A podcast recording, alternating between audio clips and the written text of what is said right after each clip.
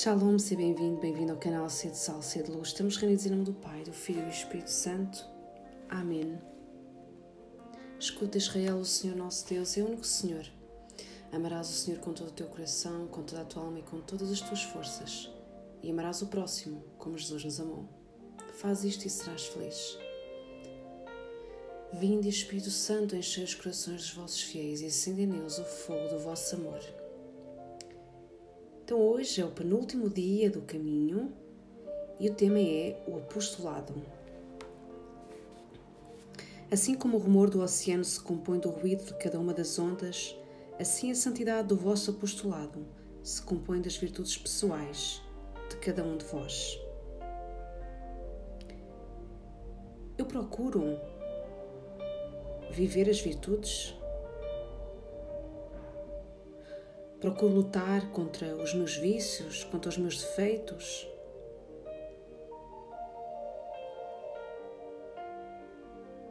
Como estão em mim as virtudes da fé, da esperança e da caridade? E as virtudes da fortaleza, da temperança, da justiça, da prudência, da paciência? Como estão em mim essas virtudes? Já me decidi a ser uma pessoa virtuosa? É preciso que sejas homem de Deus, homem de vida interior, homem de oração e de sacrifício. O teu apostolado deve ser uma superabundância da tua vida para dentro. E eu sou uma pessoa de vida interior, uma pessoa de oração, de sacrifício, de renúncia. A minha vida interior transborda? Ou é uma vida que está quase morta?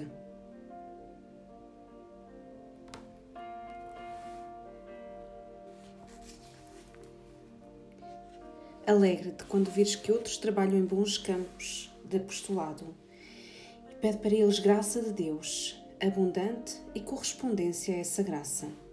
Depois, segue o teu caminho, persuade-te de que não tens outro. Eu alegro-me ao ver outros trabalharem e a terem sucesso no seu apostolado. Peço por eles, peço a graça de Deus e a correspondência a essa graça. Eu sigo o meu caminho, o caminho que Deus traçou para mim, que é irrepetível e pessoal, ou eu quero seguir o caminho dos outros?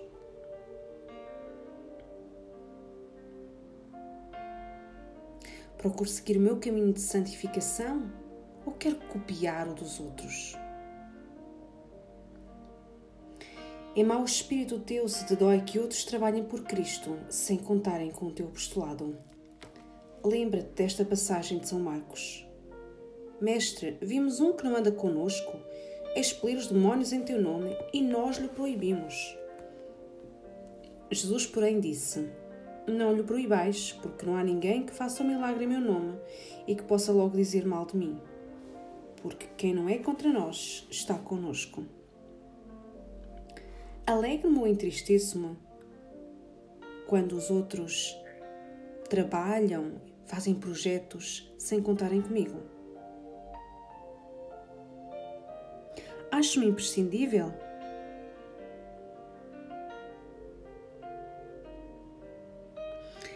É inútil que te afadigas em tantas obras exteriores se te falta amor. É como cozer com agulha sem linha. Que pena se afinal tivesses feito o teu apostolado e não o seu apostolado.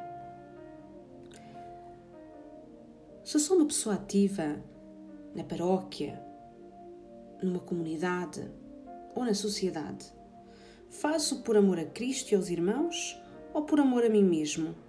Para me sentir bem ou para que me elogiem. Tenho feito o apostolado que Jesus quer que eu faça ou estou a fazer só o meu apostolado do meu jeito e no meu tempo? Os que, deixando a ação para os outros, oram e sofrem, não brilharão, brilharão aqui, mas como luzirá a sua coroa no reino da vida? Bendito seja o apostolado do sofrimento. É verdade que chamei o teu apostolado discreto, silenciosa e operativa missão, e não tenho nada que retificar. O Senhor chama-me um apostolado de ação ou um apostolado do sofrimento? Discreto, silencioso e operante.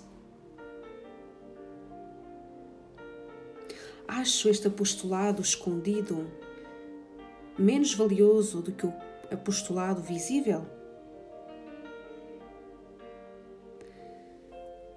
Ofereço os meus sofrimentos pelas intenções do meu coração, pela conversão dos pecadores, ou desperdiço a graça que é o sofrimento? Já pensei na coroa que receberei um dia ao ter orado e sofrido no silêncio?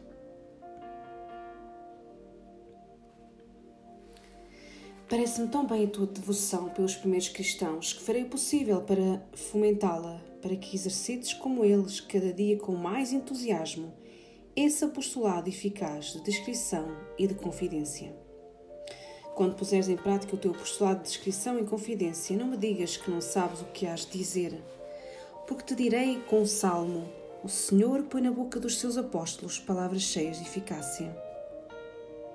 Essas palavras deslizadas tão a tempo ao ouvido do amigo que vacila, a conversa orientadora que soubeste provocar oportunamente. E o conselho profissional que melhora o seu trabalho universitário. E a discreta indiscrição que te faz sugerir-lhe imprevistos horizontes de zelo, tudo isso é apostolado da confidência. O Senhor chama-me a este apostolado, o apostolado da confidência de ter palavras cheias de eficácia e de sabedoria quando me dirijo aos outros? Se Ele me dá este apostolado, por que eu quero outro?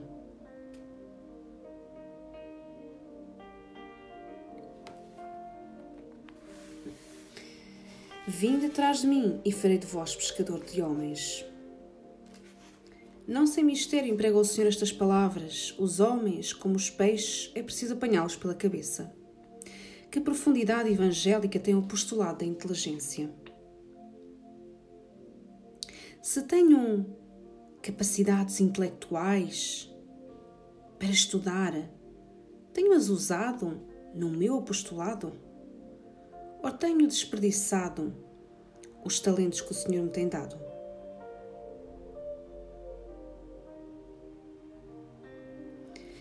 Mais forte a mulher do que o homem e mais fiel na hora da dor. Maria de Magdala e Maria Cleófas, Cleófas e Salomé. Com um grupo de mulheres valentes como essas, bem unidas à Virgem Dolorosa, que apostolado se não faria no mundo.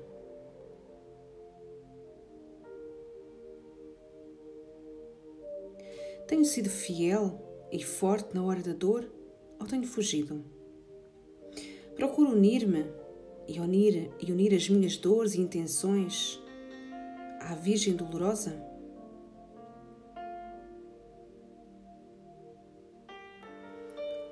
Oração a São José Maria Escrivá.